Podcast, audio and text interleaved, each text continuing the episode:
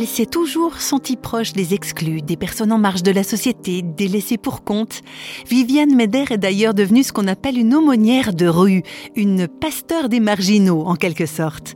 Mais réflexion faite, sa proximité avec ces gens en marge n'était pas la seule raison du choix de sa vocation.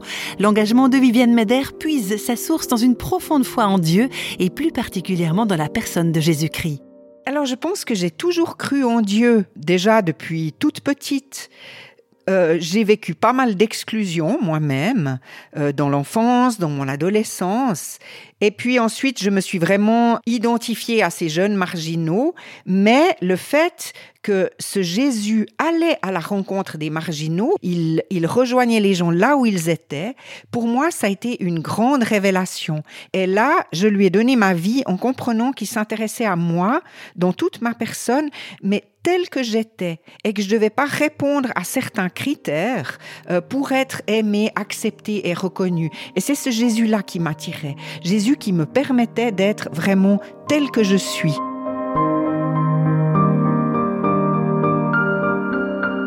Viviane Meder est l'auteur de deux romans, dont un intitulé Un piano sous les étoiles. Pour elle, l'écriture s'est très tôt révélée comme une nécessité.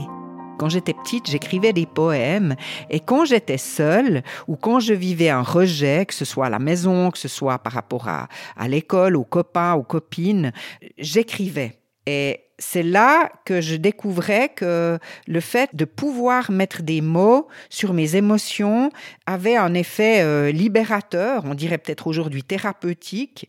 Et je me suis mise à écrire des lettres à Dieu. C'était juste pour moi, c'était comme ça, mais ça me faisait du bien.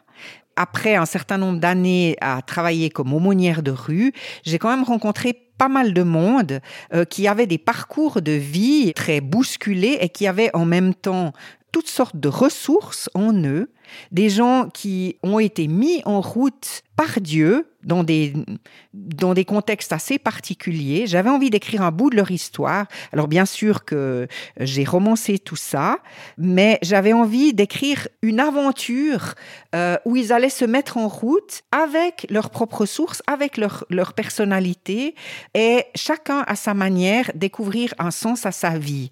Et c'était ça que j'avais envie de dire, puisque moi, j'avais découvert un sens à ma vie en suivant ce que je comprenais de Dieu d'abord, parce que ça s'est fait très progressivement. Puis maintenant, je suis encore loin d'avoir tout compris, mais j'ai été mise en route et je pense que eux aussi, ces personnages ont été mis en route par Dieu, qu'ils le voient ou non.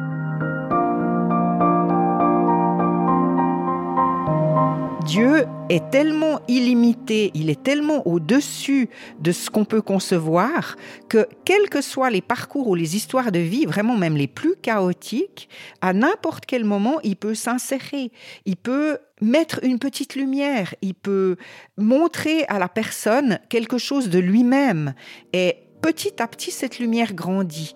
Et je crois que Dieu se plaît à restaurer les vies cabossées et à faire du neuf avec les vies cabossées. Et des vies cabossées, n'est-ce pas notre réalité à tous, dans des proportions plus ou moins importantes? Voilà donc matière à reprendre courage et peut-être à l'apercevoir enfin, cette petite lumière dont parlait Viviane Meder.